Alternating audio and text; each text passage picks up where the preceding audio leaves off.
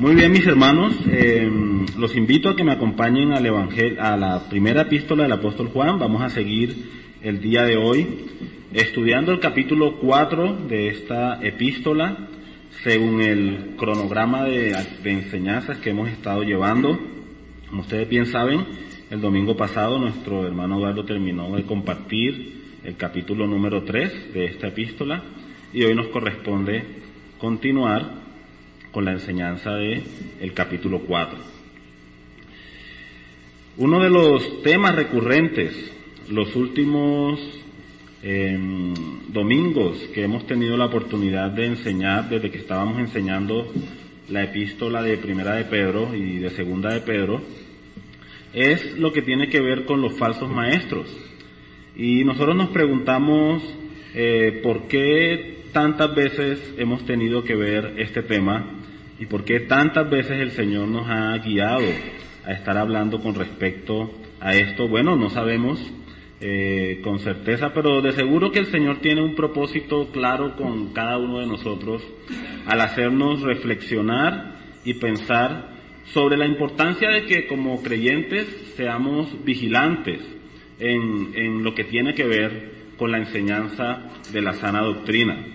Es fundamental, mis hermanos, que nosotros seamos, estemos bien afirmados, bien eh, consistentes en lo que la palabra de Dios nos dice con absoluta claridad, sobre todo porque vivimos en tiempos de extrema confusión, tiempos en los cuales personas eh, proclaman ideas y tiempos en los cuales, gracias, los medios de difusión, las redes sociales, permiten que muchas enseñanzas se esparzan por el mundo con una increíble facilidad.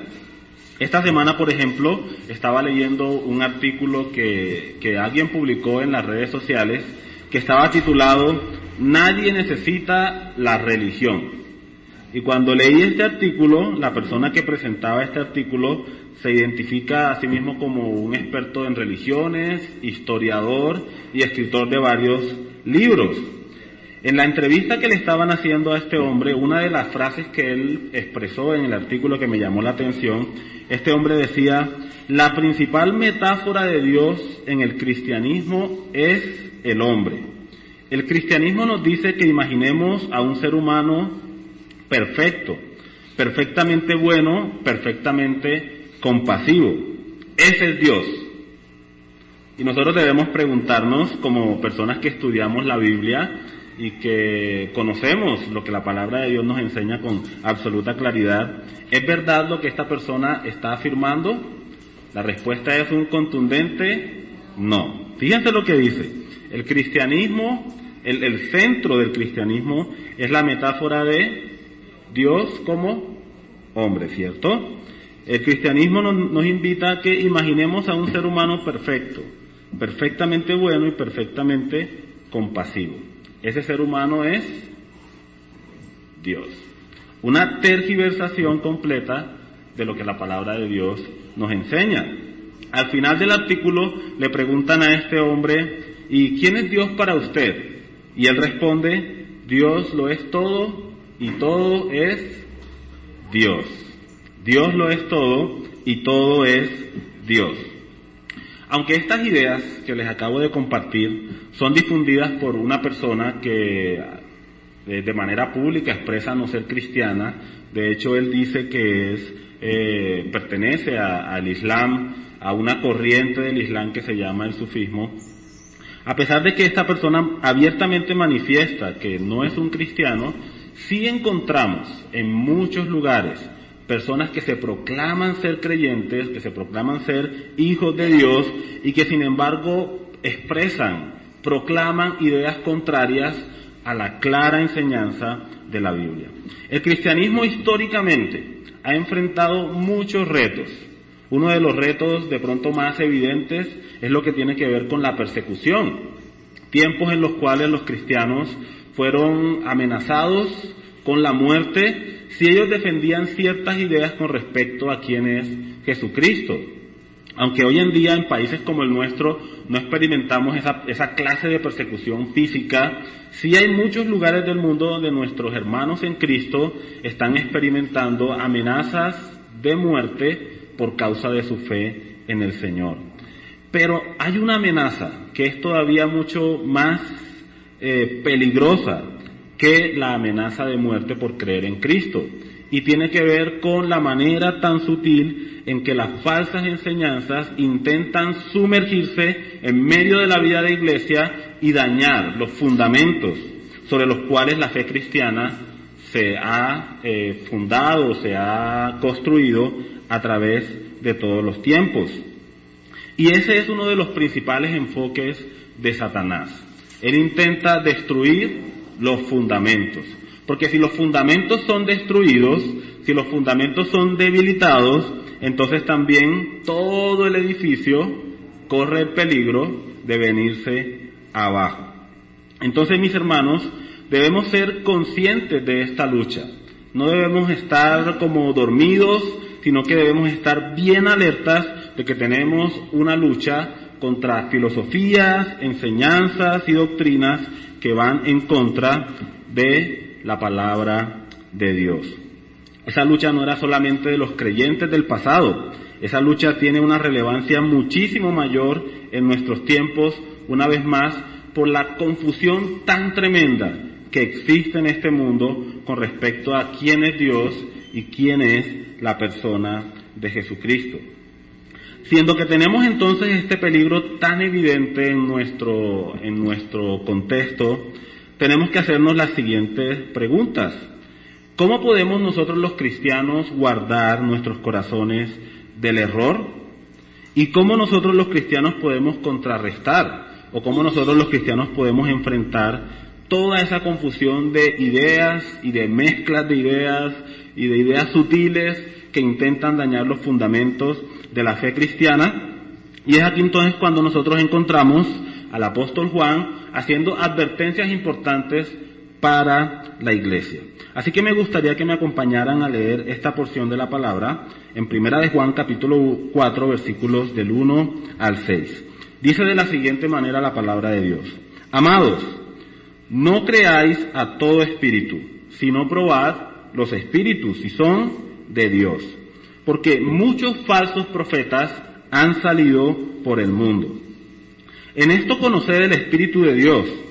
Todo espíritu que confiesa que Jesucristo ha venido en carne es de Dios. Y todo espíritu que no confiesa que Jesucristo ha venido en carne no es de Dios. Y este es el espíritu del anticristo, el cual vosotros habéis oído que viene y que ahora ya está en el mundo. Hijitos, vosotros sois de Dios y los habéis vencido, porque mayor es el que está en vosotros que el que está en el mundo.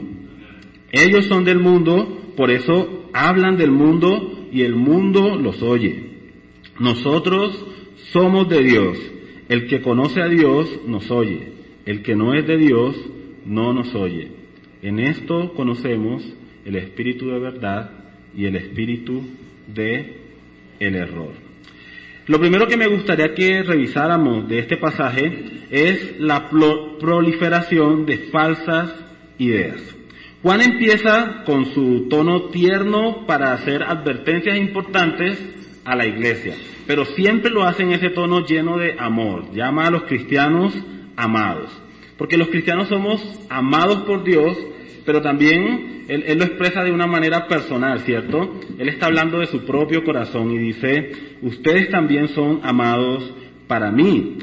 Y cuando nosotros escuchamos esos consejos amorosos, entonces prestamos mucha más atención a las palabras que siguen a continuación. Entonces Juan dice, amados, no creáis a todo espíritu, no creáis a todo espíritu. Juan le advierte a los creyentes que deben tener mucho cuidado con los espíritus, ¿cierto? Pero entonces nosotros podemos pensar que aquí está haciendo una referencia a los espíritus eh, diabólicos, ¿cierto? Y en un sentido, por supuesto que lo está haciendo. Sin embargo, cuando Juan dice no creáis a todo espíritu, está haciendo referencia a las personas que están proclamando un mensaje en particular. Sin embargo, estas personas que están proclamando un mensaje tienen una influencia, que puede ser una influencia divina, pero que también puede ser una influencia de lo que Juan llama en el capítulo 2 y un poquito más adelante, llama el espíritu del anticristo. Esta expresión, no crean a todo espíritu, nos hace pensar en cuál es el origen verdadero de los mensajes que nosotros tenemos la oportunidad de escuchar. Toda persona está siendo influenciada por alguien, o está siendo influenciada por el Espíritu de Dios, para aquellos que tienen el Espíritu de Dios habitando en sus corazones, o está siendo influenciada por el Espíritu del anticristo, por el Espíritu maligno, ¿cierto? Por espíritus malignos que están en contra de el Señor. Entonces preguntémonos, mis hermanos, cada vez que nosotros escuchamos la proclamación de la palabra de Dios, ¿de dónde provienen estas ideas que nosotros estamos escuchando? ¿Cuál es el origen último de estas ideas? ¿De dónde surge esa proclamación del mensaje? Tenemos que hacernos esta pregunta porque Juan nos advierte, hermanos, no creáis a todo espíritu. Hay dos formas de nosotros reaccionar frente a las ideas que nosotros escuchamos. Una de ellas es con la actitud de creer y otra de ellas es con la actitud de credulidad. Y eso es lo que Juan quiere advertir a la iglesia. Si pudiéramos eh, dar un, sentido un poquito diferente a estas palabras, sin cambiar el significado, sino tratando de ponerlas en otros términos, Juan le está diciendo a los hermanos, hermanos, no sean crédulos, no sean crédulos, hermanos, sean creyentes. Y hay una gran diferencia entre estas dos eh, palabras. Si me permiten, me gustaría compartir con ustedes algunas de las diferencias que nosotros podemos considerar respecto a lo que significa ser una persona crédula y lo que significa ser una persona creyente.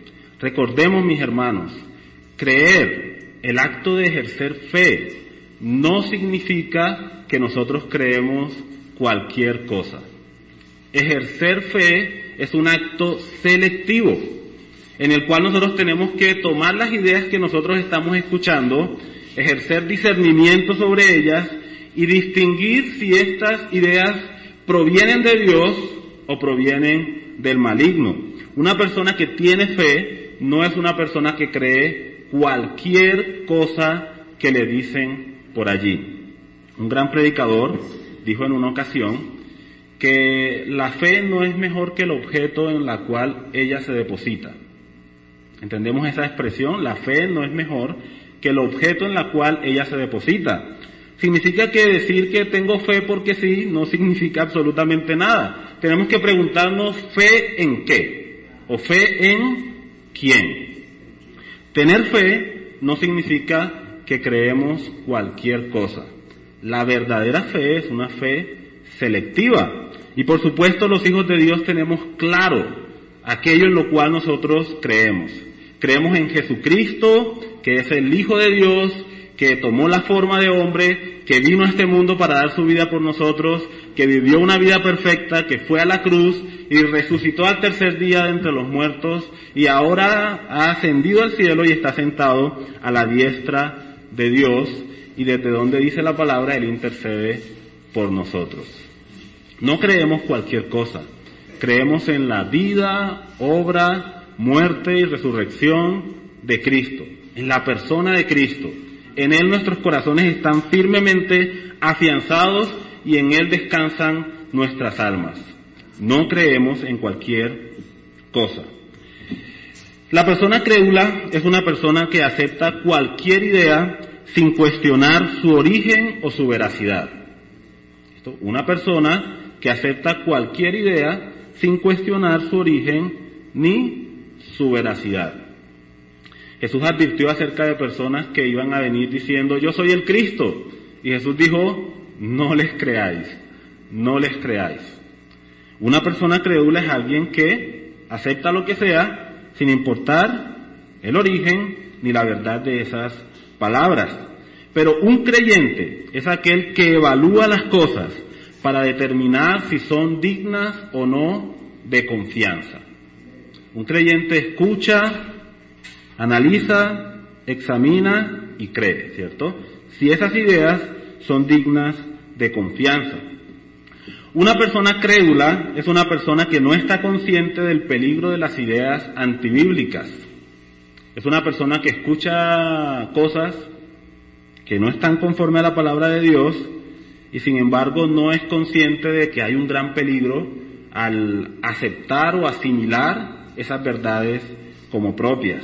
Sin embargo, el creyente sabe que la distorsión de la verdad es peligrosa que puede destruir la vida personal, pero que también puede destruir a otras personas que escuchan esas verdades. El apóstol Pablo le dijo a Timoteo, como una buena advertencia de, de, amor, un consejo de amor para este joven predicador, el apóstol Pablo le dijo, ten cuidado de ti mismo y de la doctrina, porque haciendo esto te salvarás a ti mismo y salvarás a los que te oyeren. Pablo invita a Timoteo a que sea cuidadoso con su propia vida, pero también invita a Timoteo a que él tiene que ser cuidadoso con en dónde está poniendo su confianza y aquello que él está proclamando, porque eso afecta el desarrollo de su vida como cristiano, pero también puede afectar el desarrollo de la vida de otros creyentes, pero también, mucho más peligroso, puede incluso causar que personas vayan a una condenación eterna sin Cristo. Encontramos muchas filosofías en este mundo, por ejemplo, una filosofía que se volvió muy popular en un tiempo, que nosotros conocemos como cayendo en desgracia, ¿cierto? No cayendo o no creciendo en gracia, sino cayendo en desgracia. Esta filosofía no cristiana afirmaba que por el hecho de que Cristo murió por los pecados, ahora nosotros podemos vivir de la manera que queramos. Y eso es una vil mentira, inspirada por el espíritu del anticristo.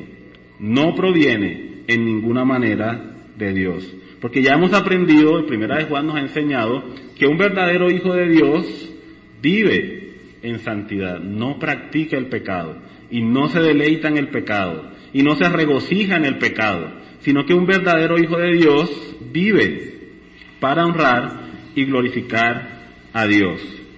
La persona crédula, es decir, aquella que no sigue el consejo de Juan de no creer a todo espíritu, esa persona es aquella que no es consciente de que somos ovejas en medio de lobos rapaces.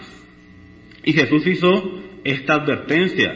Ustedes, bueno, en un contexto diferente y con un propósito diferente, se la dijo en ese momento a los discípulos, pero les advirtió, ustedes van a este mundo como ovejas en medio de lobos rapaces, sean cuidadosos, no sean crédulos. La persona creyente, por el contrario, es la persona que es consciente de que, como afirma en la segunda parte del versículo 1, por el mundo han salido muchísimos falsos profetas. Y noten la expresión muchos falsos profetas. El apóstol Juan no dice, algunos por ahí, ¿cierto?, están esparciendo ideas falsas y contrarias a la palabra de Dios. El apóstol Juan dice, por el mundo han salido muchos falsos profetas. Un creyente es una persona que se encuentra vigilante en su corazón y en su mente con respecto a cada una de las ideas que se proclaman en diferentes lugares. Algo que nosotros debemos recordar con respecto a los falsos profetas es que en Gálatas ellos son llamados ministros de Satanás. Y así como Satanás es un experto en disfraces, así como Satanás se disfraza como un ángel de luz, ¿cierto? Satanás no se va a presentar delante de ninguno de nosotros para tentarnos o para hacernos invitaciones a creer cosas contrarias a la Biblia. Él no se va a presentar delante de ninguno de nosotros con cachos, dientes sin cepillar, el, tridente, ¿cierto? Y la cola gigante y puntuda. Él no se nos va a presentar de esa manera, sino que Él va a venir delante de nosotros como un ángel de luz, ¿cierto? Iluminado, celestial y con una aureola en su cabeza.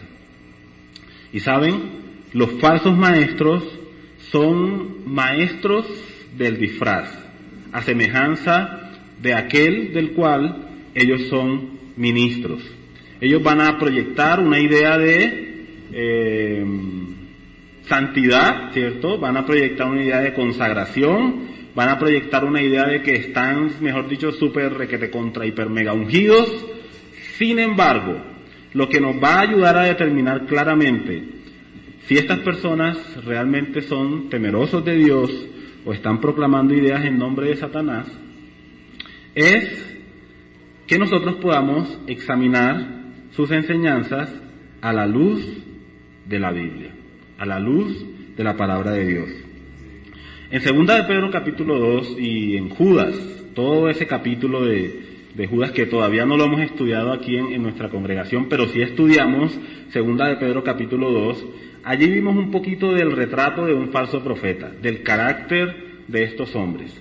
Y son personas que, a pesar de que manifiestan con sus labios conocer a Jesús, dice el apóstol Pedro que ellos niegan realmente a Cristo como Señor de sus propias vidas.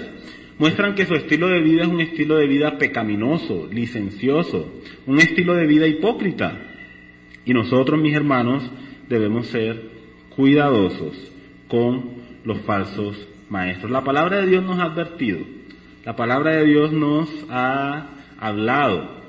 Entonces nosotros debemos prestar atención al mensaje de las escrituras. Hoy en día encontramos mensajes como que somos el resultado y millones de años de evolución. ¿Hemos escuchado nosotros eso? Eh, nosotros diríamos, wow, son ideas ateas, ¿cierto? Están allá, fuera de la iglesia. También escuchamos hoy en día eh, ideas que vienen de la ideología de género, que dicen, por ejemplo, que nuestra sexualidad está determinada por nuestra cultura y es una construcción social, ¿cierto? Ese es como el eslogan. La sexualidad no es biológica, no es dada por Dios, eh, sino que es una construcción cultural, eh, se debe a que nuestros padres nos impusieron eso, se debe a que el entorno nos impuso que nosotros fuéramos hombres o mujeres, pero realmente cada quien puede escoger eh, cuál es su identidad sexual.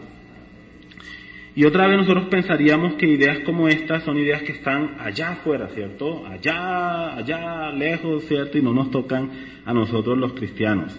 Sin embargo, muchas de estas ideas se han filtrado fuertemente en congregaciones cristianas que hoy las defienden y que hoy afirman que eh, tú eres lo que escoges ser, que tu identidad la defines tú mismo.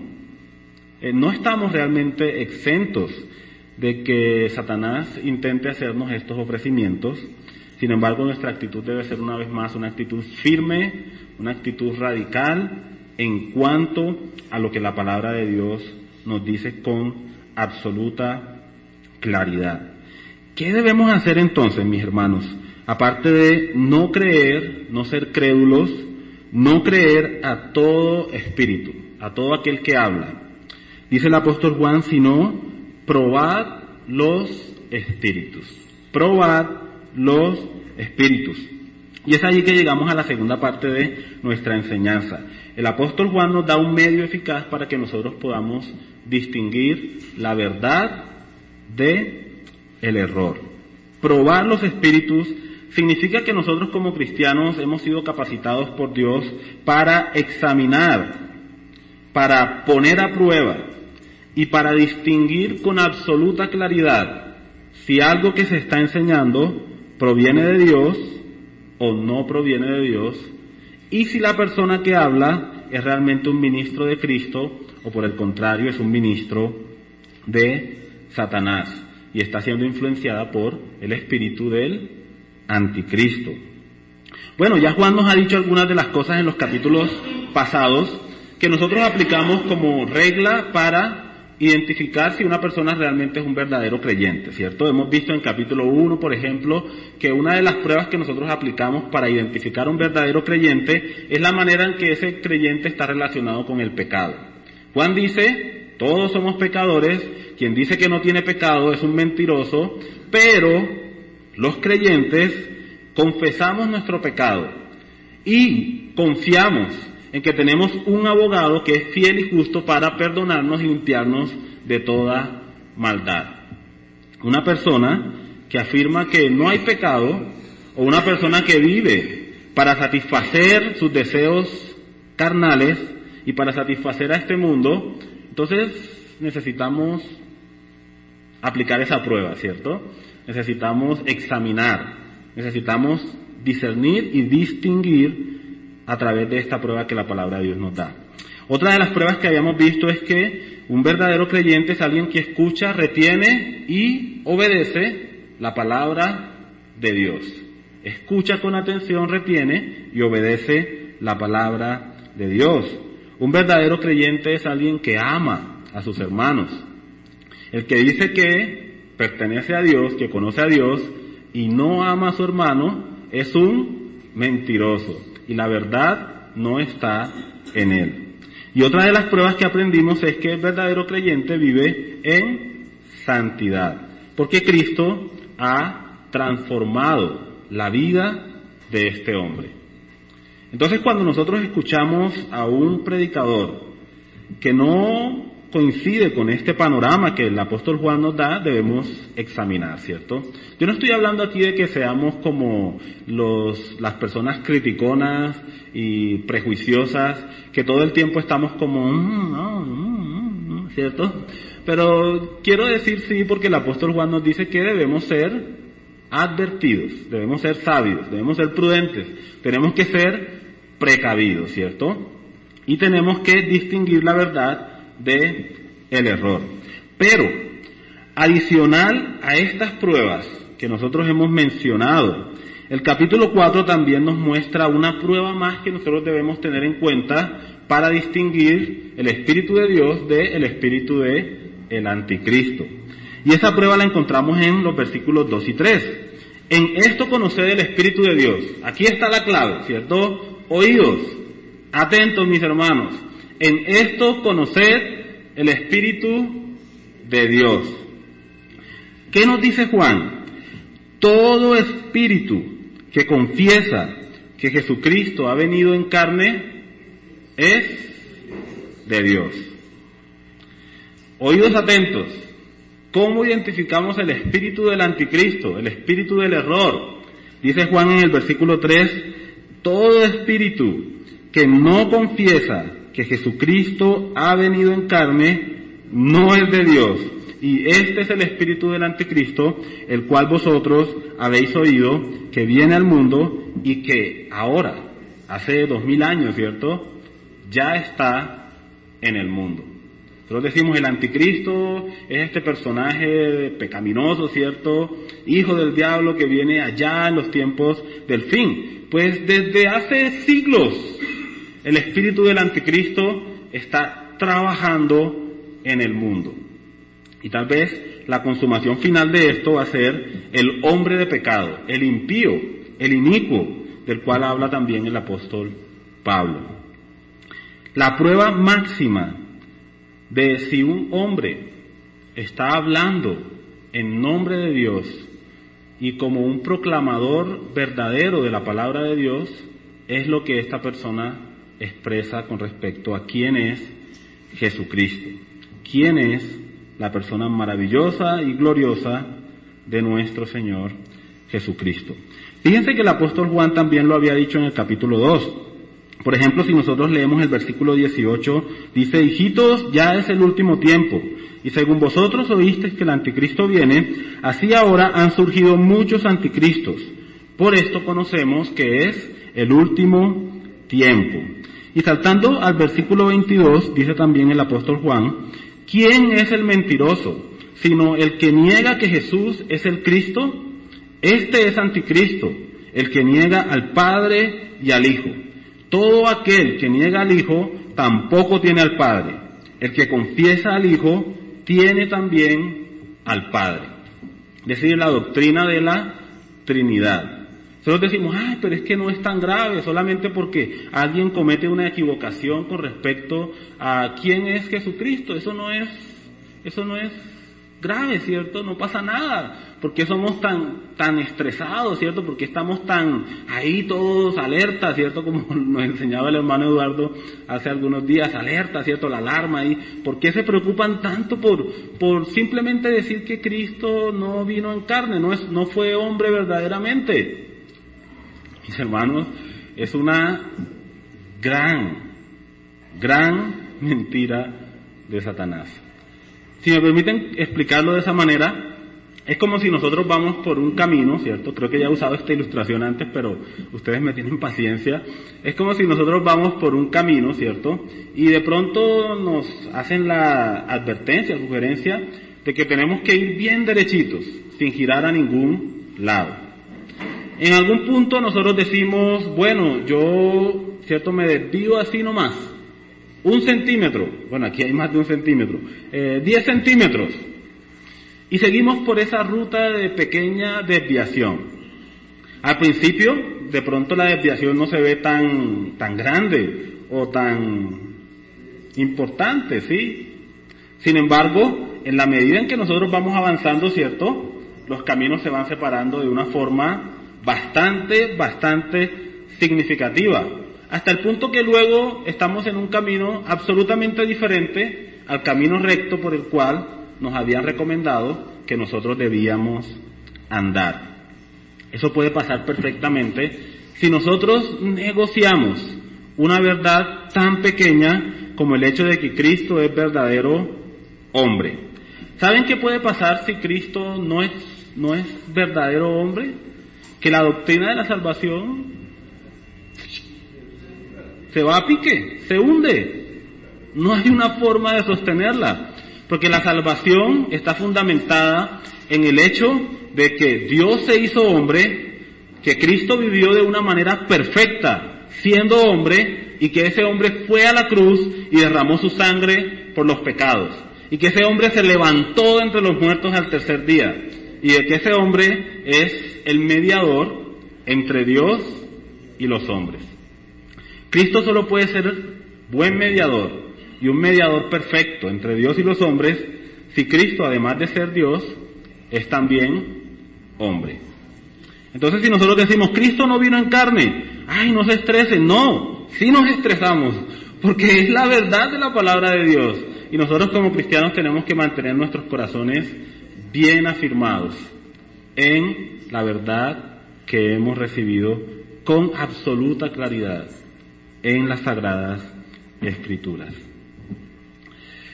Sabemos entonces, mis hermanos, que una persona que proclama a Cristo con verdad es una persona que está siendo guiada por el Espíritu de Dios. No hay ninguna posibilidad de que alguien proclame a Cristo con verdad y con fidelidad si el Espíritu de Dios no está detrás de esa persona. Y aquí nosotros tenemos que pensar por un momento en el ministerio que el Espíritu Santo cumple en, en, este mundo, ¿no? Porque a veces se atribuyen obras al Espíritu Santo que realmente la Biblia no nos, no nos muestra con respecto a él.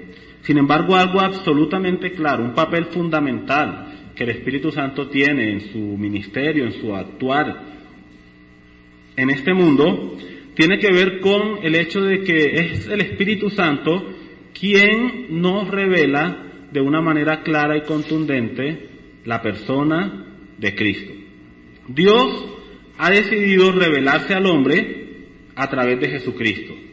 Y el Espíritu Santo es aquel que nos da a conocer a Cristo de una forma absolutamente clara, tanto en el Antiguo Testamento como en el Nuevo Testamento, porque la palabra de Dios es una sola, y la palabra de Dios, según lo que ella misma testifica, ha sido inspirada por el Espíritu de Dios.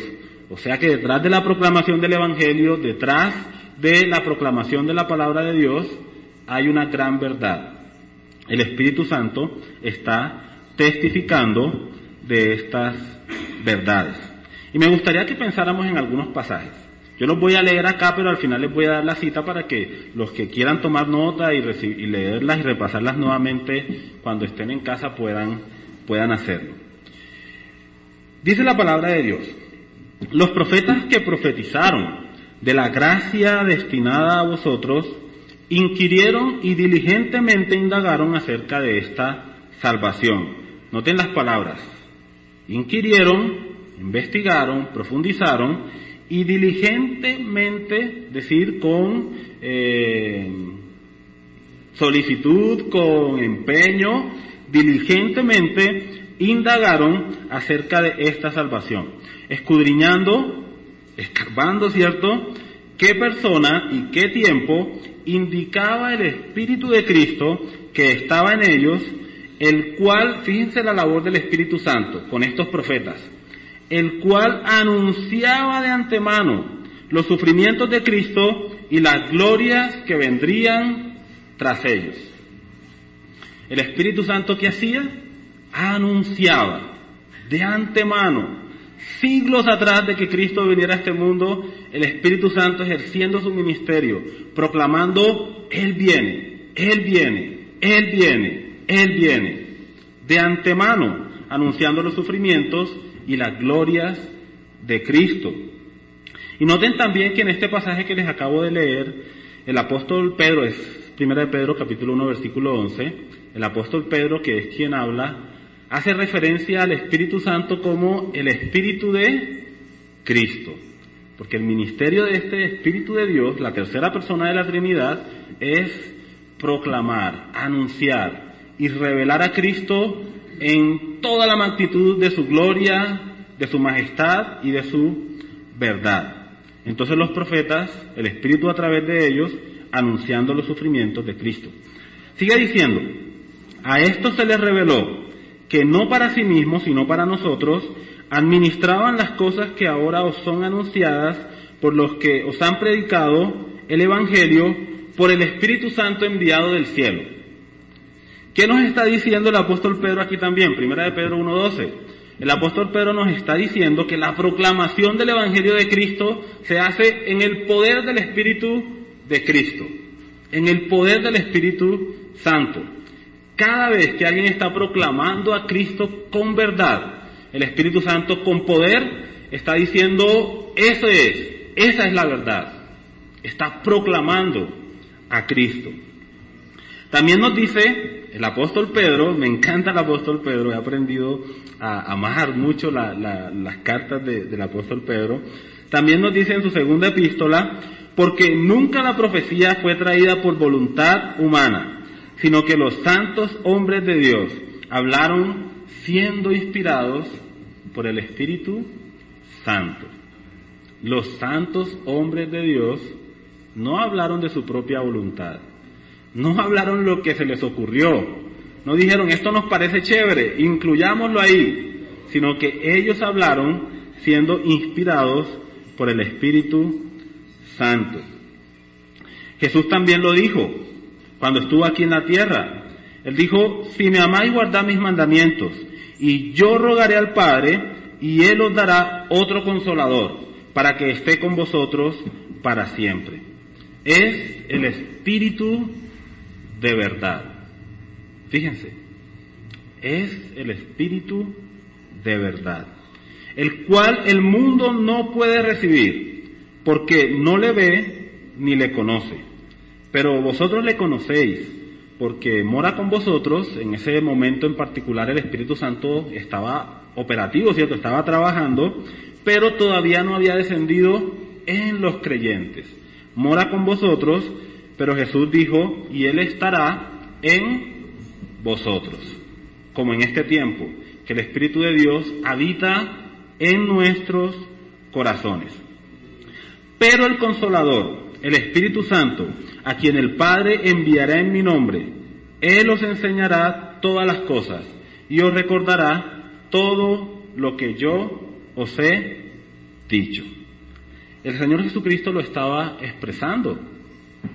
En nombre de quien expresó también Cristo sus palabras y su mensaje, guiado por el Espíritu de Dios. ¿Quién nos permite que nosotros podamos entender que Cristo es verdadero Dios y Salvador, el Espíritu de Dios. Ninguno de nosotros, mis hermanos, seríamos capaces de creer ni de comprender esta verdad si el Espíritu Santo no estuviera trabajando en nuestras vidas y diciéndonos, cree, porque Él es Dios hecho hombre, Señor y Salvador bendito por los siglos de los siglos. ¿Quién es el que nos permite entender la palabra? El Espíritu Santo. Él es quien la reveló, ¿cierto? Él es el autor de la Biblia y Él es también nuestro mejor maestro. Leía por ahí en una ocasión que un hombre había tenido un buen maestro durante su vida, que lo había discipulado muy bien en la palabra. Y en una ocasión él estaba leyendo una porción de la Biblia que no entendía muy bien. Y él dijo algo como, ay, si estuviera aquí fulano de tal, mi maestro, porque no entiendo. Y en ese momento el Señor le recordó a este hombre, pero si me tienes a mí, ¿cierto? Yo soy el Espíritu de Dios, que estoy aquí para enseñarte. Gracias a Dios por los maestros eh, terrenales que son guiados por el Espíritu de Dios para enseñarnos la palabra de Dios. Pero saben mis hermanos, cada uno de nosotros que somos hijos de Dios, tenemos el Espíritu Santo habitando en nuestros corazones. Y el apóstol Juan en el capítulo 2 nos decía, ustedes no necesitan que nadie les enseñe. No está diciendo que no necesitamos maestros ni predicadores. Juan les estaba enseñando a través de su carta. Pero Juan les estaba diciendo, recuerden las palabras de Jesús, que cuando venga el consolador a quien yo os enviaré en nombre de mi Padre, él os enseñará todas las cosas y os recordará todo lo que yo les he dicho. Juan les estaba diciendo a ellos, ustedes tienen el Espíritu Santo, ustedes son hijos de Dios, tienen al Espíritu de Dios habitando en sus corazones, ustedes están capacitados para entender la verdad y para proclamar la verdad. No hay cristianos más ungidos que otros, ni hay cristianos que tienen o que tenemos más Espíritu Santo que otros. El Espíritu no es dado por medida. Dios ha hecho abundar en cada uno de sus hijos su Espíritu de una manera completa y perfecta. Y estamos capacitados para entender la palabra, para escucharla, para retenerla y para vivirla, porque el Espíritu de Dios habita en nuestros corazones. Por el contrario, los falsos maestros, mis hermanos, están siendo guiados por el espíritu de el anticristo. Ellos no tienen el espíritu de Dios. Otro, eh, otro escritor de la Biblia los llama los sensuales, que no tienen el espíritu. Son personas que se guían por su carne, por sus emociones, por sus ideas propias y personales, por el corazón, que nos dice la palabra que es engañoso y perverso más que todas las cosas y que solo Dios puede conocerlo verdaderamente. Pero estas personas no están siendo guiadas por el Espíritu de Cristo.